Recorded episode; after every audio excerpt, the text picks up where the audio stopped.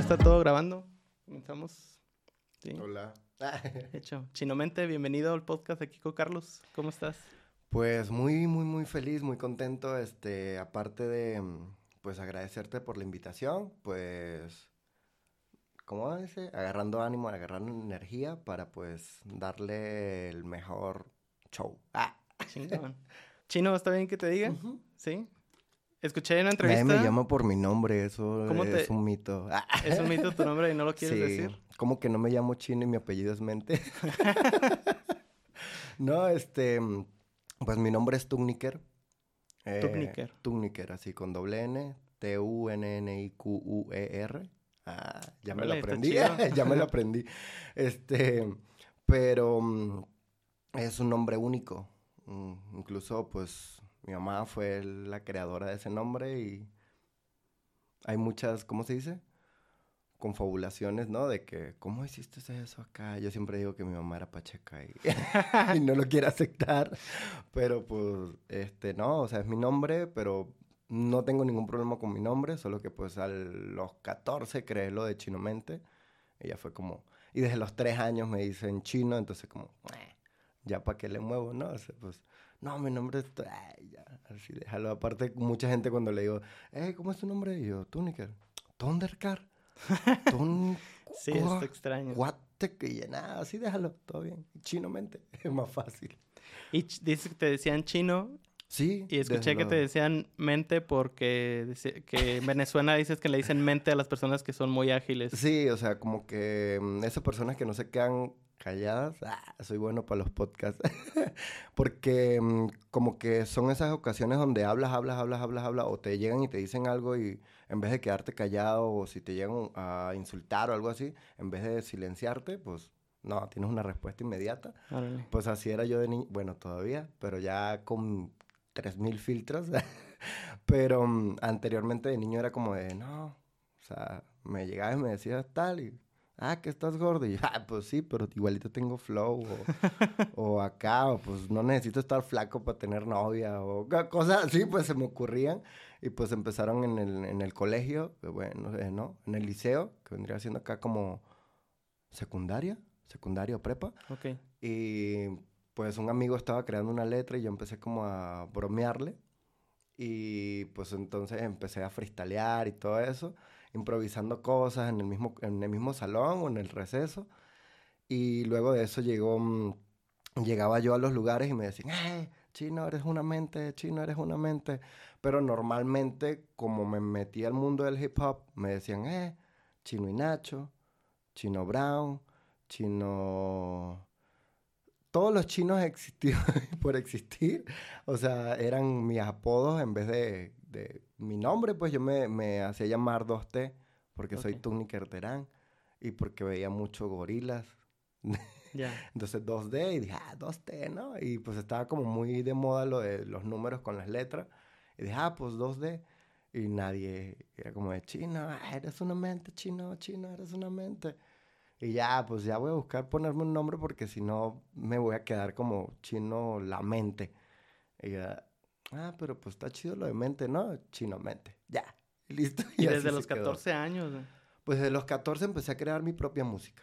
Ok. Me estuvo chido como la experiencia, conocer y todo, pero desde muchísimo antes. Incluso ni tengo recuerdos muy fugaces y esos recuerdos fugaces de mi infancia, así de, de antes de los cinco años, es de, de, de aprendiéndome canciones o mm, qué sé yo, platicando con mi mamá, o mi mamá platicándome, ¿no? De esta canción es así, o dice esto por esto y por aquello, o, mm, ¿cómo se dice? Eh, los tonos acá tienes que subir más, bajar más, y yo como, O sea, tu mamá sabía de música. pues sí, no, fíjate, está bien raro porque incluso muchísimas cosas que aprendí de mi mamá, ella como que no las sabe de lleno, pero sabe enseñar muy bien. Y Órale. está raro porque, pues, por así decirlo, ella es, eh, fue costurera, pastelera y todo lo demás, y me enseñó música, y es como, de, ¿qué? Sí. Pero está muy chido, o sea, fue como, como una ventana a, a un camino muy extenso, eso sí, también ha estado muy sabroso como experimentar para allá, para acá, porque mi mamá me empezó, este es otro dato que casi nadie pues sabe, bueno, no sé, ya creo que a varios se los he dicho, A ver. pero yo comencé en la música con ranchera. Música ranchera, Sí. mexicana. Sí. Órale. Mi mamá ama, o sea, mi mamá fue de las que, bueno, no se ama. Si, me- si miento, lo siento. Y si digo la verdad también. este, mi mamá eh, fue y creo que, que comparto el sentimiento con mi mamá de que cuando Juan Gabriel, Rocío Dulcan, Vicente Fernández. De ese tema no quiero hablar aquí. O sea, podemos hablar de, de lo que quieras, de Chávez, de Maduro, pero de la muerte de Vicente Fernández, como de, no, no. Siguiente pregunta, por favor. Porque sí, o sea, ha sido como, como esas referencias para mí. En Venezuela estamos muy influenciados por México. ¿Por México? Sí, en muchos aspectos. Entonces, pues, em, mi mamá me enseñaba con Marco Antonio Solís, eh, José José, José Luis Perales, o sea, de, de diferentes, pero del- como del mismo género, eh, Rocío Dulcan, eh, Pepe Aguilar, eh, puf, y pare de contar, y la mayoría eran mexicanos. Y era como de, "Ah, Y qué todos rico". rancheros. Y todo ranchero. Y era como que, ah, qué sabroso. Yo no sabía que el Buki era el Buki. Para mí era el Marco Antonio Solís y ya. ¿Y supiste decía, que era el. Buki hasta que llegaste aquí a. México o qué? Y yo, Marco Antonio Solís, ¿por qué? Órale. Y incluso yo decía, ¿por qué el nombre tan largo eso qué? Marco Antonio Solís. Y todo, ah, ¿de qué canciones canta? Y yo, de Marco Antonio Solís. Y ya, no tendrá un nombre más corto. Y después cuando llego acá, el Buki, el Buki, todos lados, el Buki, el Buki, el Buki. Y yo, ¿quién es el Buki? No, pues Marco Antonio. Y ya, "Ah, no se llama Marco Antonio Solís. ¿Cómo que no? Pero sí supiste por qué. Sí, por una banda, pero nosotros, bueno, yo hablo de mí, Ajá. pues allá en Venezuela no. No, nunca No supieron eso. Sí, es que eh, más bien así lo conocimos aquí en México por los Bukis. Por los. Ajá. Qué chido. Pero sí, pues ha estado mm, entretenido el camino. Llevamos más de la mitad de la vida. Yo creo que casi toda la vida. En medio de la música. Desde los cinco, que es lo que yo recuerdo. Eh, mi mamá me llevaba a una radio y cantaba canciones de ranchera porque era soprano y todo lo demás. Y yo ni sabía. Yo Guau. iba, me compraban cosas, comida. Nos invitaban a restaurantes y yo, ah, qué chido. ¿No? Canta aquí y yo, ah, la, la, la. Pero no era como que, como que entendía mucho, ¿no? O sea, me gustaba mucho ver a los rancheros, eso sí. Vestidos acá con sus chamarras acá bien, con chapas y todo. Los sombrerotes, así que ni entendía para qué lo usaban, pero se veían muy, muy, muy, muy llamativos, ¿no? O en los caballos. y clac, clac, clac. Y yo, ah, qué chido. Algún día voy a llegar a... Y, es, y en ese entonces as- así te visualizabas. Ranchero, con tu sombrero, ajá, en un sí, caballo. Sí, a mí me llamaban el charrito de oro. Wow, allá en Y yo, ajá, o sea, pero pues, hablo de cuatro, cinco años, seis. Ya cuando llegué a los siete, cambiamos como a como a estudios musicales. Ya empezó como mi mamá como a llevarme a, a, mm, conservatorios, escuela de música y todo eso para ver si me gustaba. Intenté como agarrar varios instrumentos, pero como que no... Nah, no, No. no, no, me... ay, no tenía como la paciencia. Era como... "Ah, suena ya bien como ella. ¿Por qué la maestra sí suena bien y yo no? y cosas así, como que no tenía esa paciencia y mejor me dediqué como al canto. Y ya luego de eso, este, empecé, nos mudamos de ciudad, empecé a- en otra escuela de música y pues ahí también era de baladas, ya empecé como a, a ver un poco más de baladas, de Luis Fonsi, de Franco de Vita, de... mm, mm, Franco de Vita. Hay otro. Bueno, varios, ¿no? Nicho Hinojosa o algo así. Eh, no, de muchísimos, incluso versionábamos canciones de Shakira y cosas así, como a baladas, pues, cosas así. Y luego de eso, este, en ese mismo, en esa misma escuela, pues empezó mi época de rebeldía y vamos a ver que, pues tenía 12 años y yo ya estaba en la, en la, ¿cómo se llama? En la secundaria. Yo, yo entré a los 11 y pues ya empezó como la rebeldía, como que estaba avanzado para mi edad. Entonces empezó la rebeldía y en esa escuela hacían batallas como de bandas, los que ya se estaban graduando. Y pues yo era el niño que se juntaba con los mayores. Ok. Y acá, y todos acá diciendo groserías y yo. ¿Pero eran batallas de bandas de rock? ¿O qué? Ajá. ¿Sí? Y ahí empezaron. Ahí empezó todo, ahí empezó toda la distorsión. Pues me iba y ya no entraba a clases. Y así bien rockstar. Dentro del mismo instituto, ¿no? Y mi pobre madre pagando todas las cosas. Y yo ahí de, ah, bien rockstar acá. no voy a entrar. Y empezaba a escuchar bandas que ya los nombres eran como raros, ¿no? De Matarrica, em, no sé, Quinchangó, eh, Papashanti, eh, ya para el otro lado como de rock, Caramelos de Cianuro, Desorden Público. Y es como, ah, ¿por qué tienen esos nombres tan locos? ¿Qué pasa aquí, no?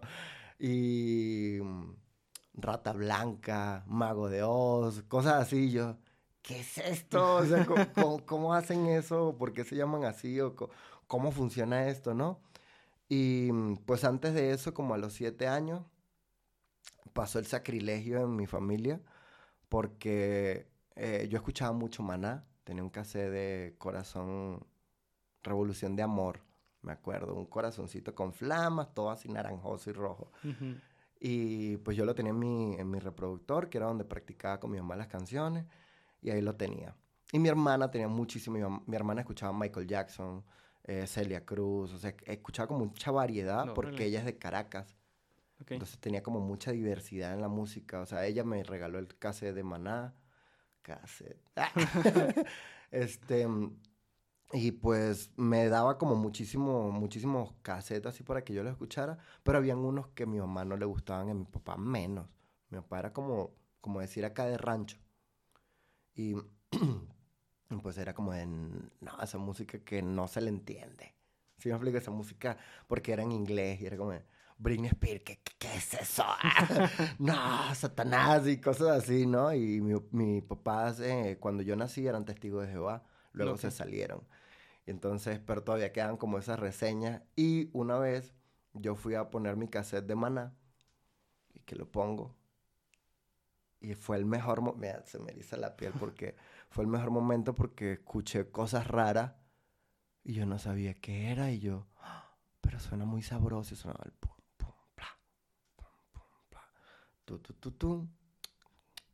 y era Eminem. Y yo de, ¿qué? ¿Qué es esto? Y por la parte de atrás, o por el lado B, era Marilyn Manson. Entonces era como... era un cassette de, de, Eminem con Marilyn Manson. ¿Sabes si ellos hicieron... Yo sé que hicieron varias canciones, como dos o tres, pero no sé si sacaron en aquella época un cassette, si era original o era pirata, o mi hermana fue y lo compró en el mercado, no sé. Pero desde ahí, y mi papá ¿Cómo tú vas a estar escuchando eso? Y hasta regañó a mi hermana, que tú, que dejas que el niño. y entonces, cuando, obviamente como que ahí perdí esa conexión con Eminem y Marilyn Manson, porque mi papá hasta me botó el cassette y todo. Papá, no, y pues fuimos a, a, lo de la ciudad, ajá, ya estoy con las bandas, y vuelvo a escuchar Marilyn Manson. Yo he escuchado esto. Antes, sí, huevo. Este eh, mi cerebro no me falla. yo, esto yo lo he escuchado y le pregunto al, al guitarrista, eh, ¿quién es este? Me dice, no, Marilyn Manson. Ya, qué loco. Y le digo, ¿y no, ¿y no hace rap? Me dice, no, no. No, es bien acá, bien hardcore y, y se pinta y todo. Y yo, ah. Estaba todavía el plan de que se había quitado la costilla y que no sé qué más. Oye, pero antes veías videos también o nada más escuchabas la música. Ah, me metí, me, me subí al techo de mi casa a mover una pinche antena para poder ver MTV. Ok. Nosotros vivíamos en, o sea, cuando nos mudamos de, Caracas a, la, a una ciudad pueblo, teníamos, o sea, era como tipo ranchito ciudad, por así decirlo. Y teníamos normal, ¿cómo se llama esta? Ah, tele abierta. Ajá, tele abierta. Y cuando yo descubrí que, podía mover la antena y se ve medio en algunos canales y tal, y yo, ah, ¿qué es esto? Y se veían, que se veían así como los videos pasando. Pero si le prestabas mucha atención, podía ver. okay. Y ya tenía como una hora específica y sí, me veía los videos. O sea, incluso a mí lo que más me atrapó fue los videos musicales.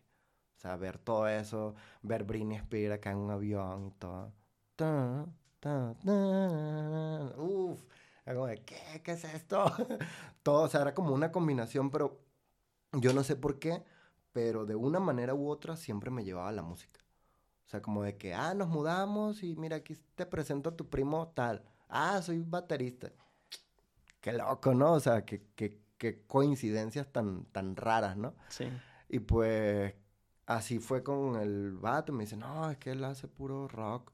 Marilyn Manson y todo eso. Y yo, ah, qué loco. Bueno, empecé a ser rebelde. Me conseguí más, más amigos rebeldes en, el- en la prepa. No, a ver, la- la secundaria, que aquí la dividen, allá no. Tengo como corrido. Primero, segundo y tercero, ahí encontré a mi grupito de inadaptados, escuchando Panda. A Escuchar, me metí a emo, ya. no, odio la vida, ya no quiero nada. Me sé todas las de Panda, incluso. Pero en ese entonces, que Estaba... Todavía no salían la- las últimas donde ya metieron su... Su estilo este de Para ti con desprecio. O sea, eran, Ajá, eran no, las ese, antiguas, ¿no? Ahí, Ah, ahí fue. ahí. Para ti con desprecio, los, male- los malaventurados no lloran. Ajá. Todas, todas. Ok. Dime, ah, dímele, yo me las sé. A mí también me gusta mucho. Y pues sí, entonces empecé como, como, a, como a conocer más música, o sea, estaba bien rico porque me sentía como en Pokémon, que vas Ah. cam- abriendo caminito y... tuc, tuc, tuc. Y que los ibas coleccionando ah, y decías, ah, no Ah, mames, yo este no lo decía, tengo, está raro. Ah, yo decía como de, "Ah, ¿qué es esto? A ver, investigaba y, no, es que esos son de España y yo. ¿Dónde Ah, qué chido que lo vieras es de esa esto?". forma. Sí, o sea, era como, como siempre como evolucionando. Incluso me pasa ahorita, o sea, todavía mantengo como esa esencia de, de niño, de, de, ah, ¿qué es esto? Ah, ¿cómo que en, que en Noruega hacen música? si me explico, como que un mundo nuevo y es como de, ah, no mames, puedo combinar esto con esto y suena chido.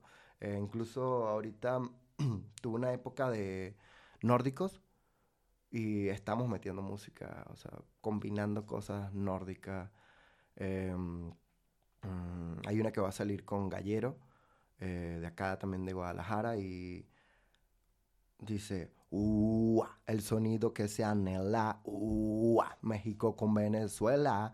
Entonces, como, como eso zona vikinga, pues obviamente aquí no dice las voces, pues se hace un juego de dos voces, y una es como muy, "Uh", y la otra es como, "Uh".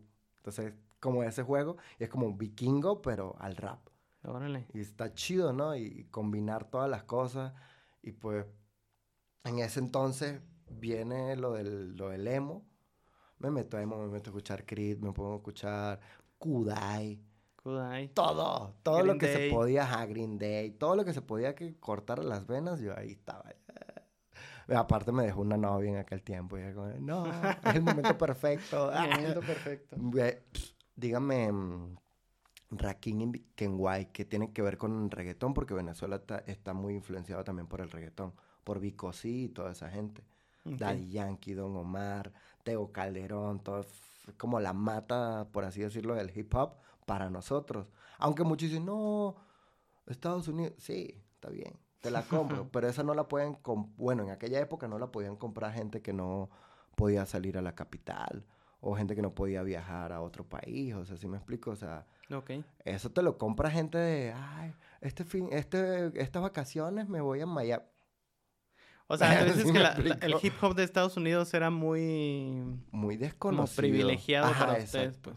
O sea, sí había mucha gente que lo investigaba, muy- mucha gente under que iba investigaba, pero como que, ¿sabes? O sea, está los fresas, por así decirlo, ¿no? Los Ujú. fresas que pueden tener ese acceso rápido, directo, los que se viven el hip hop y pueden hacerlo, pero por acá donde alguien que, que estudia ranchera eh, está empezando a ver qué es lo que es rock y el reggae y el y panda, pues ni puta va a saber qué es hip hop, ¿no? Sí. Como de, o sea, sí sabe qué es, pero no es como que, ah, Tupac.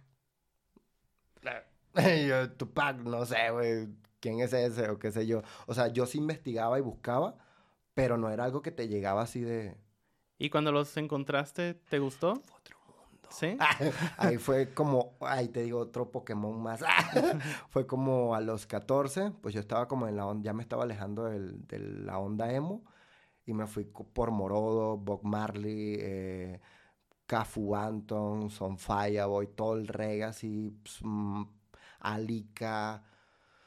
Uh, son un chingo. Ah, Godwana. Eh, Zona Ganja.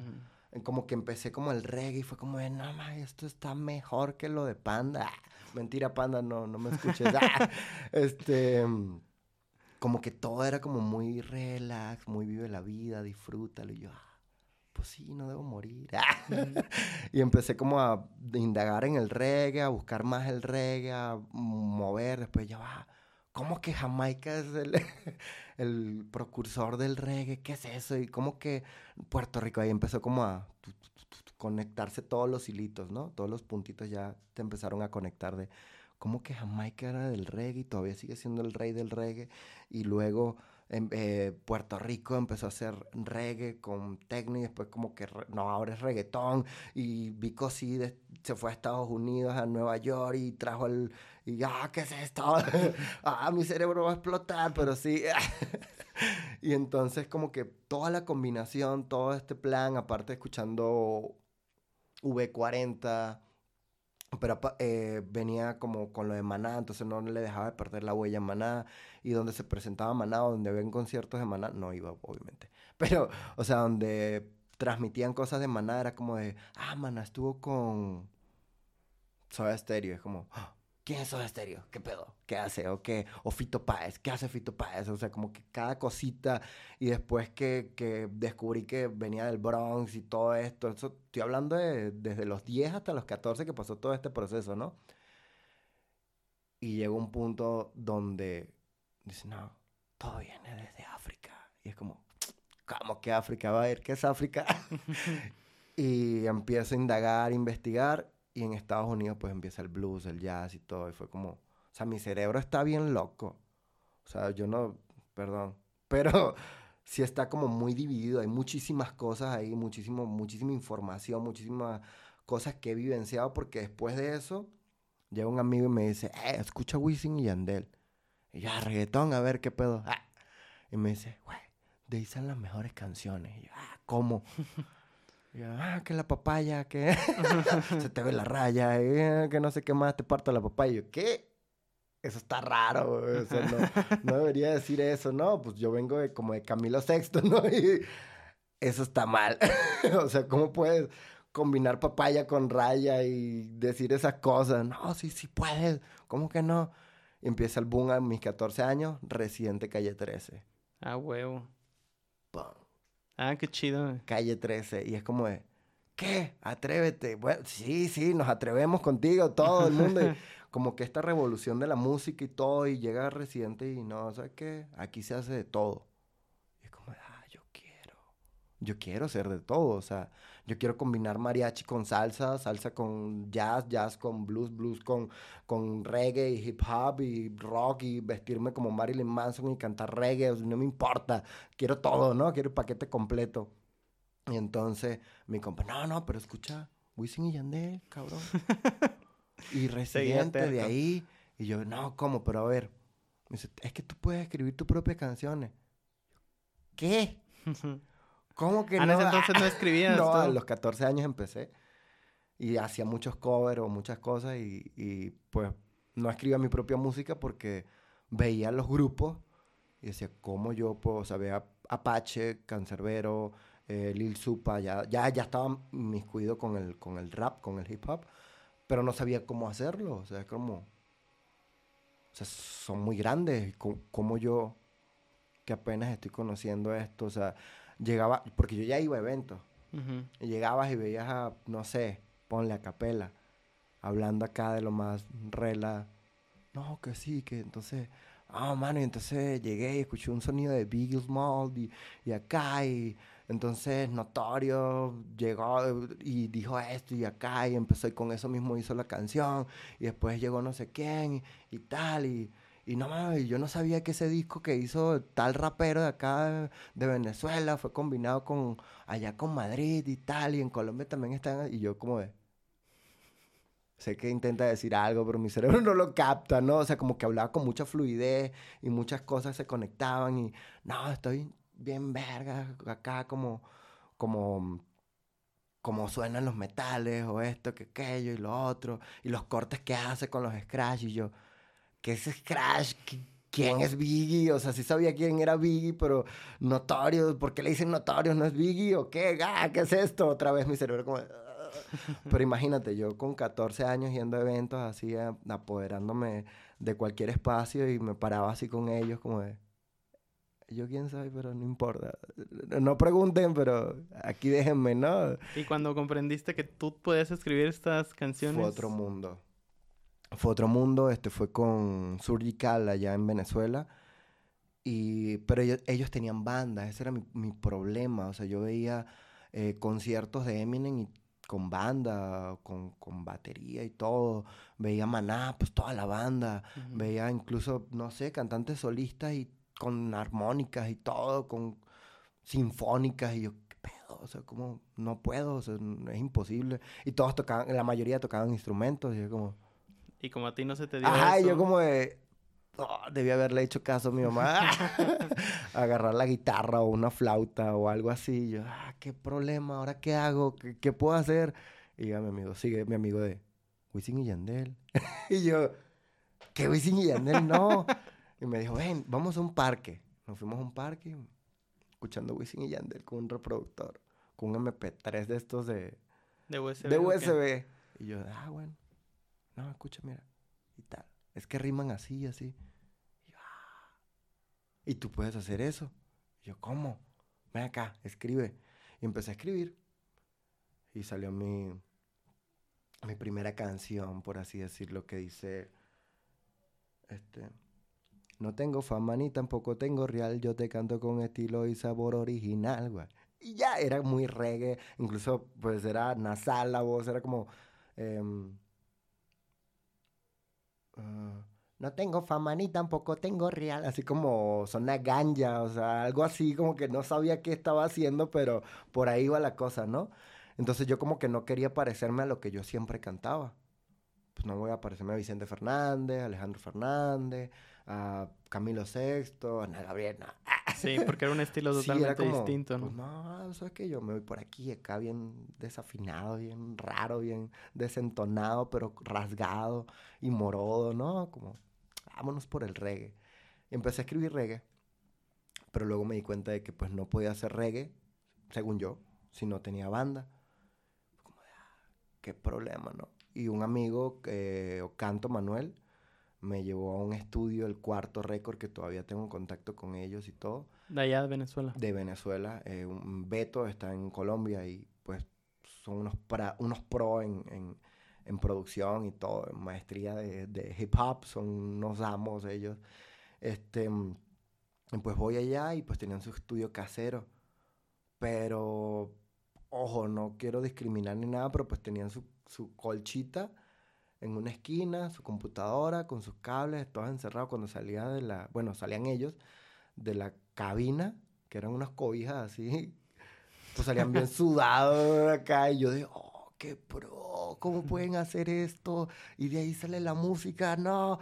Y entonces llegan y están ellos viendo un video y están viendo a los aldeanos, que son unos raperos cubanos muy, muy buenos. Y yo de, ¿qué? Como que esto de aquí nace todo y escribí un coro.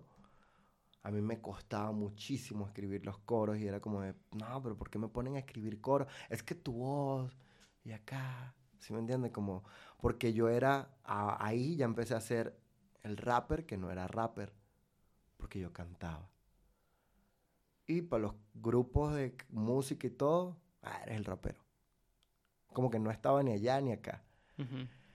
Y pues empecé a crear mi propia música y luego de eso montamos un estudio en mi casa, fue una locura, éramos como 18 en una habitación literalmente de este tamaño. ¿18? ¿Por qué tantos?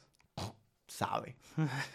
Pero éramos como 18, sí, 18. Éramos 12 del crew y otros 6 compas que ahí estaban siempre. y mi mamá le cocinaba todo. Era un desastre, todo lo que tenía, todas las palabras que pudieras imaginar, Navirap, Semana Santa Rap, eh, Bacarrap, todo, todo, todo, todo era rap, todo era rap, vive rap, incluso yo me tatué el labio que dice vivir música.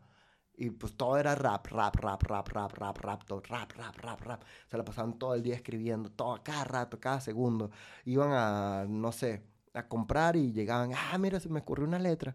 Y yo, ah, qué loco, ¿cómo, cómo tan rápido? Pero pues bueno, Y ahí empecé a darle, a darle, a darle, a darle, escribir diario, escribir diario. Conocí a Deja Vu, conocí a Capela, conocí a Gregory Palencia, conocí a Cancerbero, conocí a Lil Supa, o sea, en persona, ¿no? O sea, fuera de que ya había escuchado su música, ahora sí los conocía en persona. Y como, qué loco, ya estoy, ya estoy en el medio. Y así como, ¡ah, qué rico! Luego de eso, pues, por, por que éramos 18, creo que las diferencias eran muchas, ¿no? Y nos separamos, pero bien, cada quien por su lado. Seguí haciendo música, saqué mi primer disco. Y fue como, ah, puedo hacer un disco. O sea, yo siempre me, creo que, que ese es como mi, mi punchline, ¿no? O sea, como siempre sorprenderme por cosas que a veces ni siquiera, ni siquiera puedes creer que me vaya a sorprender, ¿no? Como, ah, mira, una tortuga. y como, ah, ¿por qué tienes una tortuga? O sea, pues obvio, puedo tener lo que yo quiera, pues es mi estudio, ¿no? Pero a mí me, me, me impacta, ¿no? Es como, ah, qué chido. me Pero qué chido. Vivo, o sea, esa emoción, si me Qué chida personalidad, porque hay personas, digo, por ejemplo, yo, que siento que yo no soy así, ¿no? O sea, a lo mejor sí me sorprendo como por dentro, pienso así como que, ah, qué chido, pero no, no lo expreso.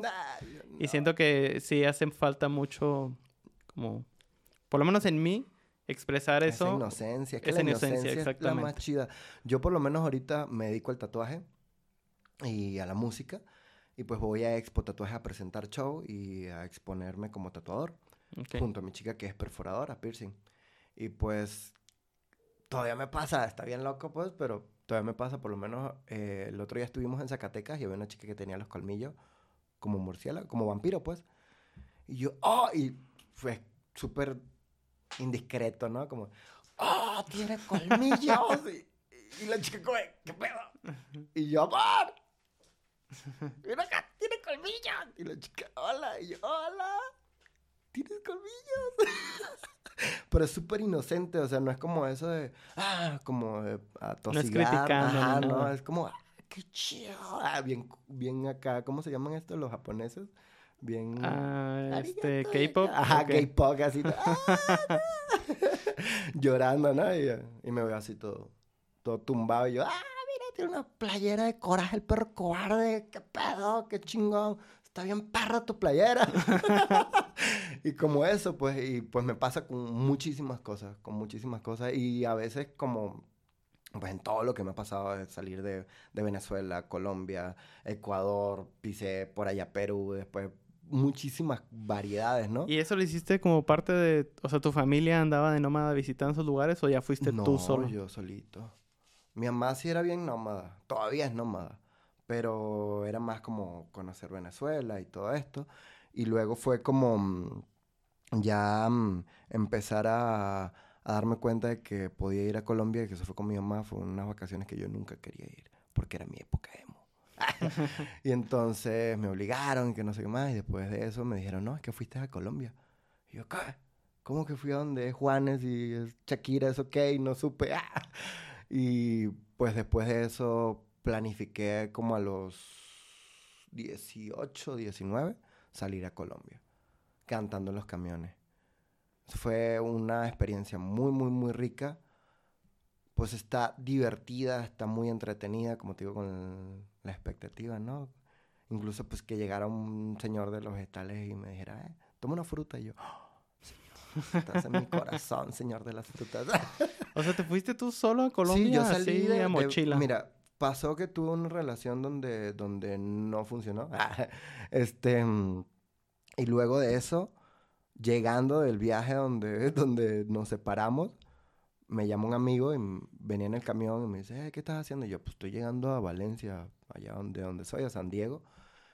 Y me dice, ah, es que yo también vengo llegando, pero me quiero ir a Colombia. Y yo, pues, vamos. O sea, como de broma, de compa. Ah, vamos, pues, sin problema. Ah, ¿serio? yo, sí, ¿serio? ¿Por qué no? Ah, mano, me estás cayendo a cojo y tal. no, mano, serio, serio. Vámonos, mira, nos vemos a las 3 de la tarde en, el, en la terminal. Y vámonos a ver qué pasa. No, pero es que yo ya me dijiste, ya no vayas a echar para atrás, no ¿Cuántos años tenías? Yo ya tenía 18. Ok. Ya dije, nada, pues ya. Sí, ya. Entonces me dice, ah, bueno, vámonos pues sin peo. Ah, fuego. Llegamos allá a la, a la terminal, me dice, ¿qué vamos a hacer? Y yo, pues yo no sé, yo me vine desde la casa para acá cantando en los camiones.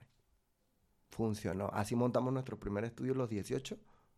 Todo lo que compramos nos montamos en los camiones y tal. Entonces dije, vamos a replicarla, ¿no? Pero ahora para salir de Venezuela. Va, no tenía pasaporte, nada. Así con mi credencial y vamos a ver qué es lo que es. Fuego. Fuimos, no funcionó a la primera. O sea, pero salimos de, de Valencia Maracay y nos fue mal. Y allá donde llegamos no teníamos dónde llegar y como, ah, ¿qué hacemos? Pues mi hermano es como muy de comunas y cosas así, tiene muchos contactos con apoyos em, culturales y demás. Contactó a alguien y pues ese alguien nos llevó con unas comunas de, de hippies, así le dicen, pero pues no, no se llaman así, son comunas normales. Y pues para mí ya fue otro level porque empezamos a recolectar la comida que comíamos. O sea, fue otro mundo. Eh, ellos iban y compraban retazos de telas y ellos mismos armaban su ropa. Eh, si querías, o sea, tenías que colaborar, ¿no? Siempre tenías que colaborar. Y todas las noches, pues no había luz, nada, era separado del mundo. Y pues ahí ellos mismos se ponían a componer y a tocar y a cantar. Y La música otra vez. Y era como, ajá. y yo, ¿de qué plan? Yo me vine solamente para conocer y mira, estoy en Maracay, que es la, la mata del hip hop, por así decirlo, allá en Venezuela. Bueno, fuera de la capital, ¿no? Ajá. Y el núcleo por Cancerbero, Lil Supa, eh, Acapela y todos ellos. Y estoy en una comuna de, de, de, de gente que no quiere saber nada del mundo, pero hay música. ¿Qué pedo? ¡Ah! Entonces ahí mm, escribí una canción que acaba de salir. O sea, entre todo ese proceso siempre estuve escribiendo, desde los 14 estuve escribiendo y todavía hasta el día de hoy sigo recolectando canciones de, o escritos desde mis 14 años que funcionan para el día de hoy. ¿Y los tienes, todos esos escritos? ¿Los, los coleccionaste ah, hasta mi ahorita? Mamá tiene mi librero, tiene un librero y la mayoría son letras porque escribía donde cabía, donde quedaba, a veces en el baño. Y ella te las manda, Sí, me manda fotos. Ey, mamá, en la libreta roja tal que tiene un diablito fuera, mándame la foto de la tercera página. Arre. No, no, no era la tercera, la cuarta. Ah, ah sí, es así.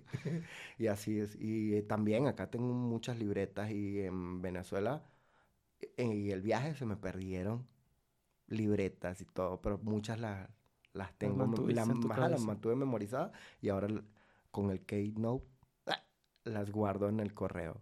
Ya funciona. Tengo una que decía, así que aguántalo, que lo que viene es bueno, cantándole a la vida, lograr el destino, cobrar los desvelos. Chido. Y esa está por salir, ni siquiera. Ah, todavía no sale. Sí, porque me metí a tu a Spotify y no. Ese, no es el último sencillo hay, que tienes. Hay una hay unas versiones que se que salieron en ¿cómo se dice? En hip hop, pero con como, ¿cómo se dice? Como un plug. Con ah, músicos. Ajá. Pero no, ya se van a versionar y pues se van a hacer diferentes. Ah, hiciste, hay una en vivo. Sí, que aparte subiste tus videos, los videos en YouTube. Eso estuvo chido. Que hiciste colaboración, ¿no? Con alguien más. Sí, bueno, es un chingo. Yo ahorita que me estoy dando cuenta de que he estado trabajando en la música desde hace tiempo porque luego de eso salí a Colombia, me regreso, o sea, imagínate, después, después de haber ido a Maracay, acá en las comunas, pues empezamos a conectarnos con comunas de diferentes ciudades para llegar a Colombia. Y se logró. Y pues íbamos, trabajábamos, cosechábamos zanahorias, tomates, cebollas, así desde, desde la misma, desde, o sea, de los mismos sembradíos y todo, de que esto sirve para esto, de que, ah, tienes, tienes este, dolor de tal, ah, pues cómete esto y mastica esto. Y yo, ah, qué chido, eso estaba bien bueno. Y pues aparte, pues venía con toda la información acá fresca y yo quería más información, quería expandir más mi Pokémon. y pues luego de eso salí a Colombia, regresé a Venezuela a la casa, le conté toda la experiencia a mi mamá. Mi mamá es como como mi confidente de muchísimas cosas. Incluso yo estuve en una, en una, en un, ¿cómo es? Un festival en una prisión, estuve en dos. Y a la primera se la conté al día siguiente que llegué. porque nos dejaron encerrados por un problema entre policías, y, militares y reos. porque los reos dominaban adentro y ta, ta, ta, ta, ta. O sea, tú fuiste a un show, a una cárcel y hubo un Ajá. problema entre los reos y los policías y, Ajá, y no- te no- no- encerraron. ajá, y no nos dejaron salir ese día. Verga. Tuvimos que salir al siguiente día y pues ahí nos quedamos, conversé muchísimo con, con muchísimos reos y todo y pues hay muchísimas injusticias, muchísimas, muchísimas versiones para no entrar en detalles. Y pues, este, mi mamá siempre es como de, Emma, aquí ando, ¿no? Todo bien. eh". Pero ayer, ¿te acuerdas del evento que te dije que iba a ir? Sí. ¿Qué pasó? ya se la sabe, ¿no? Y yo, no, pues es que era en Tocuyito. Voy a decir aquí, ¿cómo es? Cerro Grande. Ah, ¿Dónde Puente está? Grande. Ah, Puente Grande. Ah. Ah, en Puente Grande. Ay, ¿qué hacías por allá? Y yo, no, pues es que ya era el evento y acá. y, "Mm, ah, sí. Pero era en la prisión, ¿no? y me acá, hijo de tu... y yo, no, más, pues ya, ya, todo bien. A ver, ¿y quién te invitaba a esa chinga? Y cae, ta, ta, ta. Y yo, no, pues el... El chido, ¿no? ¿Cómo que que todo otra vez? Y, y zapa y todo, y chancletazo. Y yo, no, pues aguanta, pues no, pues es que, es que me dijeron que si no iba, pues iba a ser complicado, ¿no? Mejor que fuera y ya, y me alejara de, del medio, pero que pues todo bien. O sea, no, no, no estoy en riesgo ni nada, pero que querían que participáramos y ya, y ya, bueno. Chido. Porque aparte te respetan muchísimo ahí en cuando hay eventos o cosas así, es mucho respeto, incluso dan claves de que ese día nada, y si alguien llega a cometer una falta... O sea, nada de violencia Ajá. entre, entre reos y eso. En nada, ni nadie, ¿no? Que no, que la morra, no, nada, nada. Ese día de eventos pueden ser dos, tres días y nada. Y al que comete una falta, pues ya, te la sabes. No, órale. al día siguiente, ese día no. Y pues a mí me, me- me la pasé muy a gusto. Luego fui a otro, Gregory, Neblina, creo que estaba eh, Cancerbero, con, pues, tuvo como ese boom de, de lo de la prisión porque hizo una canción para la injusticia de los presos, canción de la prisión se llama, si no me equivoco. Y pues como que esto y de entre tantas cosas, pues ya dije, no, pues yo quiero llevar mi música a Colombia, ¿cómo que no? Empecé una relación con una chica que también era muy melómana, pero súper melómana, o sea, sinceramente, creo que no funcionó para nada la relación, pero una de las cosas que sí le agradezco es todo el mundo bibliográfico que me, que me dio musical. Es como me enseñó quién es Louis Armstrong, em, Ella Fitzgerald, todo lo de jazz, todo lo de blues. eh, pues em- investigué más lo que era Ray Charles y todo, todo ese gremio. Y pare de contar. Entonces como que ya venía muy cargado. Yo dije, no, tengo que sacar, sacar. No, no, pues yo necesito. Me voy a Colombia, todo bien. Igual, de mochilero, pero ya en otro plan porque ya no podía como contar con las comunas en Colombia, ¿no? ¿Por qué? Porque no sabía. Llegué y sí había. Ok. Y ahí sí me fui a otra comuna, pero pues mi plan ya era otra tirada. Era como, yo quiero pegar en la música, o sea, yo necesito pegar. Ya como, como de, no, yo quiero, yo quiero vivir de esto, yo quiero hacer esto, yo quiero llegar a ser un Ray Charlie, yo quiero llegar a ser, no sé, un Michael Jackson, yo, como esa hambre, ¿no? Esa- ese apetito, esas ansias de, de hacerlo, de lograrlo, de ser reconocido, de, ah, que el dinero, ah, no me importa, yo lo que quiero es cantar y que la gente cante y, ah, Queen, ¿no? Toda, toda esta euforia de, musical y como de, bueno, vamos. Llego allá, empiezo, pasan problemones por todos lados, que ahorita está brutal poder recordarlos y echarme a reír. Ujú. Pero en el momento sí era como de, ay, ¿qué es esto? No, Ahí en Colombia. Sí, entonces pues me voy a Ecuador. Me- miento, miento. Me intento regresar a Venezuela y un problema político ya, con lo de Chávez, que muere- mue- llega Maduro y todo esto, y pues súper complicado. Luego de eso, pues vuelvo, nada que no puedes regresar. Ya, bueno, me quedo aquí. y le digo a mi mamá, ah, me voy a quedar un rato aquí en Colombia. Obviamente no le di detalles de que no podían ingresar y tal. Me regreso, me voy a Ecuador ya con otro amigo. Mi mamá nos conectó con alguien, yo no sé cómo. Y yo, bueno, va, sí va. Llegué allá a Ecuador, estuvo brutal. Allá en Ecuador, en frontera, me acuerdo si fue en frontera con Perú o no. Pero bueno, conocimos a Rapper School, grandes del rap en, en Latinoamérica, y nos invitan a un evento, porque mi amigo como que se conectó, o era el mismo evento. Yo no, yo yo, yo era modo turista, ¿no? Y yo, bueno. O sea, ¿tú nunca has trabajado esa parte de conectar con, con productores, músicos y eso? Sí, pero eso empecé a hacerlo ahí en Colombia. Pues, o sea, yo como, como que iba en modo free y a ver, ¿no? Vamos a ver qué fluye. y acá, y aprendiendo. Siempre aprendiendo. Esa es otra. Aprendiendo. O sea, yo me quedaba atrás de los escenarios de Acapela, de Lil Supa, de Cancerbero, de Gona, de... Mm, creo que fue una vez son Fireboy, eh, muchísimos artistas estando en Venezuela. Ya luego pues aprendí muchísimos más este, viendo cómo hacían. Este tipo levantó la mano y todo el mundo levantó la mano. ¿Qué es lo que? ¿Cómo, cómo hace eso? ¿Qué? Y ah, bueno, fuego. Y ah, este man, cancerbero, era el papá. Apagó las luces, nadie ve nada. ¿Qué es lo que, mano? Ah, pues todo el mundo empezó a prender las luces de los teléfonos, obviamente. ¿Eh, ¿Dónde está el man? ¿Qué pedo? La pantalla 10, 9, pero lento, 10. Todo el mundo que, que, estoy con los celulares viendo para todos lados en, en el evento, en el, en el point, pues, en, el, en el, escenario. Ah, en el foro. Tal, y todos viendo para todos lados. ¿Dónde, dónde está el tipo? ¿Qué pedo? Y el DJ ahí preparando, ¿no? 9. Coño, vale, pero ¿dónde está? el desespero y empieza a salir humo, tal. Oda no ha salido, ok, toda la... ¡Ah! Pega grito como aquí, ¿no? Cinco, y nada, y empieza mm, la musiquita. Y tal, o sea, te prepara no solamente auditivamente, sino visualmente, y eso era, era un arte de cancerbero muy, muy, muy, muy grande. Y actualmente hay muchísimos más, ¿no? Que, que, que fueron precursores de eso.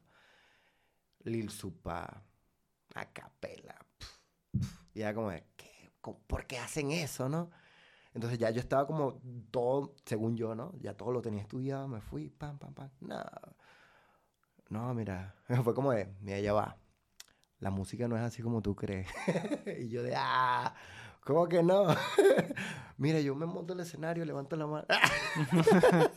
y funciona, ¿no? Y no, o sea, ahí empieza a abrirse otra vez otro mundo Pokémon, ¿no? ¡Pum! Ya no estás en el mundo 1, ya estás en el mundo 3. Te pasaste el 2, no sé cómo coño, pero estás en el 3. Ponte las pilas, ¿no? Y es como, mierda, bueno, va. Empiezo a hacer gira, empiezo a moverme, a conectar. Em, ya me despegué como de, de, este compa que ahorita está haciendo también música en Colombia, Yalik Soul Supreme. Muy bueno también, una máquina para los visuales, para... Tiene esa esencia de, de, de, impactar muchísimo con, con, prepararte, mostrarte segmentos y luego ¡pum! Tal. Y ah, bueno. Tengo como toda esa maestría, ¿no? Esa enseñanza y todo eso. Me separo, ahora sigo yo solo. Vámonos. Empecé, me moví, me moví, me moví, me moví. Dimos, en, ese, en esa situación ya estaba yo con la, con la mamá de mi hija nos presentan un proyecto para acá México. Sinceramente, de como 10 minutos que me habló la persona, yo escuché México. Solo una palabra. Fue el único que se te quedó en la podría decir tres. Vas México. Y sé que el vas pa no lo, no lo dijo él. Mi cerebro una vez, vas pa México. Fuego. Me interesa, me gusta. ¿Qué, qué hay que hacer? o sea, era, era algo grande para ti venir aquí a México. Sí. Y yo se lo he dicho a muchos mexicanos y quizás no me lo creen. Pero México es el núcleo de Latinoamérica y el mundo. Y esto no es para que se vuelen, como dicen acá. Esto es para que todo lo contrario. Se pongan en el peo y digan, coño, somos el núcleo. Vamos a parabola y hacer las vainas como tienen que ser. Qué chido. Porque se distraen con polémicas absurdas y no ven o no se dan cuenta del tesoro que tienen acá. Si me explico? O sea, llega un venezolano y es famoso en Venezuela, pero llega a México, se hace viral. Latinoamérica, eh, habla hispana y Estados Unidos. Y hasta más. Y eso muy Ah, ok, pocos en- mexicanos lo entienden. Entonces tú dices que es, es el núcleo porque la persona que llega aquí y pega aquí es fácil que pegue en, en, todo, Y, en y toda lo puedes ver en la historia. Shakira. Ah, colombiana, ¿qué, qué, qué es esto? ¿Qué, qué, qué, qué? Mándenla para México para ver qué es lo que... México con Shakira, boom. Ok. Juanes, eh, Cancerbero, Acapela, eh, inclusive, lo puedo decir con todo el respeto y sé que no era mi época, pero me atrevo a decir que Michael Jackson y muchos más, muchos más. Justin Bieber, bueno, el ejemplo más claro que tiene, yo amo a, la música de... De tardes. Ah, este... Y yo, era- Tiano Ferro. Ajá, Tiziano Ferro. Ferro, ajá. ¿Qué pasó? Se metió con los mexicanos, con los latinoamericanos, pero México se encargó de funarlo. Actualmente es muy poca la música que se escucha de Tiziano Ferro. Ah, porque hizo un comentario de las mujeres bigotonas, ¿no? Ah. Sí. ¡Ah! Entonces, o sea, México tiene ese poder, tiene esa sabrosura, porque no es, no es como que abusen de eso, pero... Qué interesante, güey. No lo había visto así. Yo, Qué ah, chido. ahí se los dejo. Se los dejo, Yo aquí piénsenlo. estoy, mira, sí, yo aquí estoy, como dicen ustedes, el mexicano nace donde quiera, yo amo Venezuela, soy muy, muy, muy encantado, estoy muy encantado de Venezuela, de haber nacido allí, de poder aprender muchísimas cosas, de tener grandes, grandes talentos como Oscar de León, y pare de contar, ¿no? O sea, de la sinfónica también son muy buenos, eh, del hip hop también muy representativos, del trap inclusive, que no era algo que me gustaba antes, pero también fueron muy, muy, muy, muy grandes pilares del trap, aparte de Argentina y, inclusive acá México y, y España. Entonces, pero yo siempre he amado México. O sea, quiero que se me entienda que aquí no es como que vas a dejar de ser venezolano por ser mexicano, no, aquí va una a la par, pues. Es como, yo tengo dos hermanos y dice la gente, y mi mamá y mi papá, que son mis hermanastros. Para mí son mis hermanos. Que por motivos ahorita yo no esté tan cercano a mi hermano, pero mi hermana es mi hermana, mi hermana, como si fuéramos salido de la misma bolsa. O sea, y no que me vas a venir tú, no, que es tu hermanastra. que-". no, o sea, es mi hermano, o sea, la lealtad, po- bueno, yo no sé si funciona con todos los venezolanos, pero para mí la lealtad es una vaina, un núcleo muy. Perdón, yo, llevo rato diciendo grosería, así que no sé. Nada, dale. Ajá, pero es una vaina así como inmensa, o sea, si yo soy así, mi núcleo de lealtad es así. O sea, eso va bien aferrado. Hasta el día de hoy yo todavía tengo conectes con mis compañeros, los 18, donde todavía digo, coño, yo quisiera volver a trabajar contigo. Yo sé que ahorita tengo unos grandes músicos, tengo unos grandes beatmakers, que ya hay propuestas de empresas, ¿no? Bueno, eh, ¿cómo es? Productoras y tal. Y, y yo, hermano, si yo pudiera, me voy para allá, para tu casa, llevo mi, mi, mi, mi botellita de ron y tal, y pues una pastica con queso, para con, con salsa de tomate, para comer y producir lo que nosotros producíamos antes. Porque mi lealtad está contigo. Igual chingón. con mi diseñador, igual con muchísima gente. Y yo puedo tener un putero de, de, de- de diseñadores, pero mi diseñador, así que yo digo, este es mi diseñador. No, pero tienen 10 años que no trabajan. No importa, ese es mi diseñador. y tú también, pues, o sea, podemos seguir colaborando y trabajando, pero el pilar de esto fue él. Eh, mi productor, el pilar fue tal. Mi tatuador, incluso yo, mi tatuador, Juan Olivares, y tengo muchos amigos que me han tatuado, pero con el que me, he entrelazado muchísimo más ha sido con Juan Olivares de acá de Zamora, Michoacán. Uno de los grandes también, realismo a color y color y sombra, por cierto. No, Tema aparte. Y en el presente, ¿qué hay? No, ¿Qué estás haciendo? todo. Me- como dice Cancerbero, todo eso en un licuador.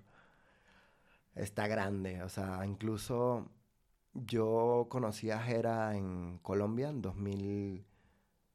2016, 17, por ahí. Jera MX. Y mucha gente, no, que, que, que loco. Jera no estaba, o sí y no. Para mi vista, Jera no era reconocido todavía en ese momento, porque apenas había creado una canción con un colombiano y con acapela de, de Venezuela. Si no me equivoco, era Nampa Básico y acapela. Y no estaba como totalmente reconocido, escribió con acapela, acapela se vino a México, bla, bla, bla, bla, otra historia, ¿no?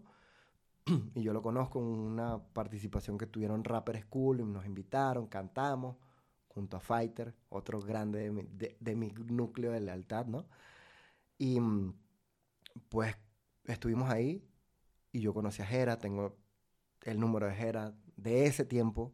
Ojo, no sé si todo, bueno, yo le he escrito, hemos hablado, pero hace como un año, una cosa así. Team Revolver también, de Rich Vagos. No había Rich Vagos en aquel entonces, incluso él era, era MXM, que era Mexa Mafia, algo así, ¿sabe? Entonces, yo siempre tengo esa idea de que, bien, nos conocimos. En algún momento tú y yo vamos a llegar a conectar más adelante. O sea, yo desde que salí de Venezuela, desde que empecé a crear música, me estoy preparando para lo que me viene. Y esto no lo digo ni volándome ni nada, o sea, lo digo muy en serio. Lo que me viene a mí, ni siquiera yo estaba lo suficientemente preparado hace tiempo, ahora sí. Ahora sí estoy súper preparado Chingón. para lo que venía. Incluso ahora, el año pasado tuvimos una experiencia, C3 Stage, Linking, nos invita a un, a un festival de la cerveza, a una competencia para ver quién canta en el festival de la cerveza. Me presento yo, llego, otra vez me pasa la misma historia, todos músicos, todos guitarristas, bateristas. ¿Y usted? Yo, no, pues yo, yo traje mis beats. yo traje mis beats. No, no, pero es que es una batalla de banda. Y yo, pues sí, pero mi banda soy yo. Y mi chica me hace la doble voz. Entonces nosotros, nuestra banda es de dos. pues es un dúo. y yo, no, pues, pues, así somos, pues, ¿qué, qué, qué, qué? y pues nos subimos al escenario y prendimos a la gente. La, pues el público no, ni se lo entendía, ni se lo creía. Los de seguridad también. De, ah, son ustedes dos, ¿quién más viene? Somos nosotros. O dos. sea, en el C3 Stage hicieron una batalla de bandas. Y tú fuiste Sí, en, ahí. en el rooftop, en la parte de arriba. Ok. Y yo, pues fuimos mi chica y yo. Pues yo me metí y mi chica, ah, date, no pasa nada. Y esa era para ver quién tocaba en el Beer Fest. Ajá. En el que te conocí. No, en otro. Ah, en otro. En, en otro festival de la cerveza que sabe, ni siquiera me acuerdo cómo se llama. Mm, ok. Pero el Beer Festival fue ya en el C3, en otra batalla de banda. Ahora voy para allá. Cantamos, prendimos a la gente y el organizador me dice, oye, me gustó lo que hicieron, pero tráetelo con banda. Y yo, ajá, ¿de dónde? O sea, ¿cómo Pues coño sí. voy a sacar yo? Me dice, ma, tienes dos semanas. Y tú así Date. un chingo de tiempo. Y yo, dos semanas para conseguir un, un guitarrista, un baterista, un bajista, ¿qué más? No, pues así con ellos. bueno, así va. Le hablo a mi productor Lion, hey, mano, mira, me invitaron para una batalla de banda. Yo no sé qué hacer. ¿Cómo hacemos o qué? Porque él es guitarrista, es multi, multiinstrumentista. Y yo, pues porque no puedes tocar tú todo, ¿ah?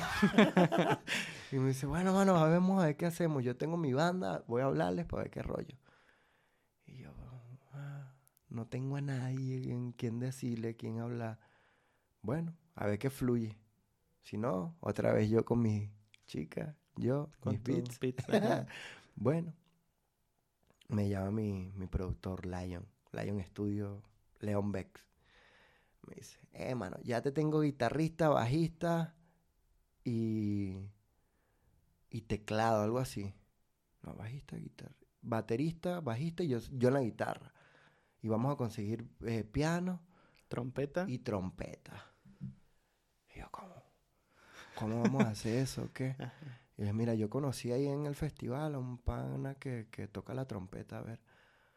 Pues bueno, vamos a decirle, vámonos a ensayar. Y yo, ajá, Johnny, ¿dónde vamos a ensayar? Yo, yo no sé dónde se ensaya o qué. Yo no conozco sala de ensayo ni nada. Donde yo grababa antes en Casa Groovy, pues sí había espacio y ellos ensayaban, son músicos y todo. Pero pues yo no, yo ¿Hace no cuánto tengo fue eso. Chino?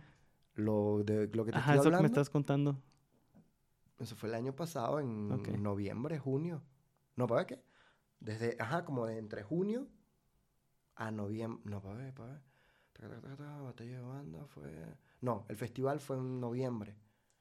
¿Qué viene antes de noviembre? Este, agosto. No, Octubre. este, ¿no? octubre, ajá. Octubre, fue en octubre. En octubre, tal. Vamos a darle a ese festival y tal. Vamos a ver qué hacemos. A ese batalla de banda. Y yo, bueno, vamos a ver. El evento era el domingo. Tenemos que llevar no sé qué cuántas audiencias para pa vernos, para que se llenara, para que todos nos apoyáramos. Era gratis. Linkin se encargó de todo y ya, bueno, chingón. Va, va. No, que mi Lion, vamos a ensayar en no sé en dónde, Bath no sé qué. Y yo, ah, bueno, sí va. Llegamos allá, eh, ¿qué vamos a hacer? Yo, "Pues, no sé. Pues mire, yo tengo estas dos canciones. ¿Qué tal? Ah, pues sí, ponlas ahí en el... Conecta el celular ahí. Y yo, bueno, mis beats. Ah. y llegó el baterista. taca, taca, taca. Y El empezaron a improvisar, pum, ¿o qué? pum, pum, pum, Ah, qué el chingón. guitarrista, no, no, no. En mi fa sostenido, yo conozco muy poco, pero sí conozco, ¿no? Pero sí hay ellos en su pedo. Mi fa, ta, vale acá, súbele allá. Bueno, dale play. Ah, un, dos, tres. Y yo, ¿qué? ¿Qué? O sea, yo he estado con bandas, pero, ten- o sea, sentía muchos nervios porque ya era mi banda. Que yo ni siquiera sabía si era mía. Era como, ¿somos banda? ¿O qué? ¿O cómo? ¿Qué va a hacer? O, ajá, ¿qué hacemos, no? Y me dice, el, no, tú síguele, síguele. Cuando yo, un, dos, tres, cuatro, pum, pum, pum, pum, la segunda vuelta. Y yo, no, sí, sí sé, pero ¿qué voy a hacer? No, pues canta la misma canción. Y ya, bueno, fuego. Antes yo había improvisado, así, de que tocaban y todo, pero eran improvisaciones, era tal, no era como para competir. Bueno, se dio. Eso fue, el ensayo fue el jueves. El sábado volvimos a ensayar en la casa de Lion. Y el domingo era el evento. Dos ensayos, Dos ensayos. evento. Rompimos. Y es el video, los últimos videos que tienes Es en el tu video canal. de C3 Stage Chinomente Live Band. Qué y estuvo chingón, muy brutal porque muy en el segundo ensayo llegaron los metales. Eh, ¿qué es lo que, que hay que hacer? Y yo, mano, la verdad yo no sé. Yo, mira, aquí está la canción. a ver, tóquenle a ver, fuego.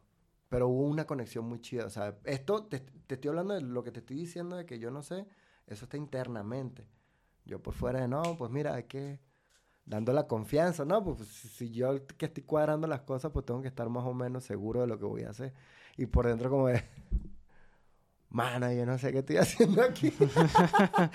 y pues bueno, llega, tocamos, rompimos el evento. Aparte eran solo dos canciones porque pues era competencia de banda.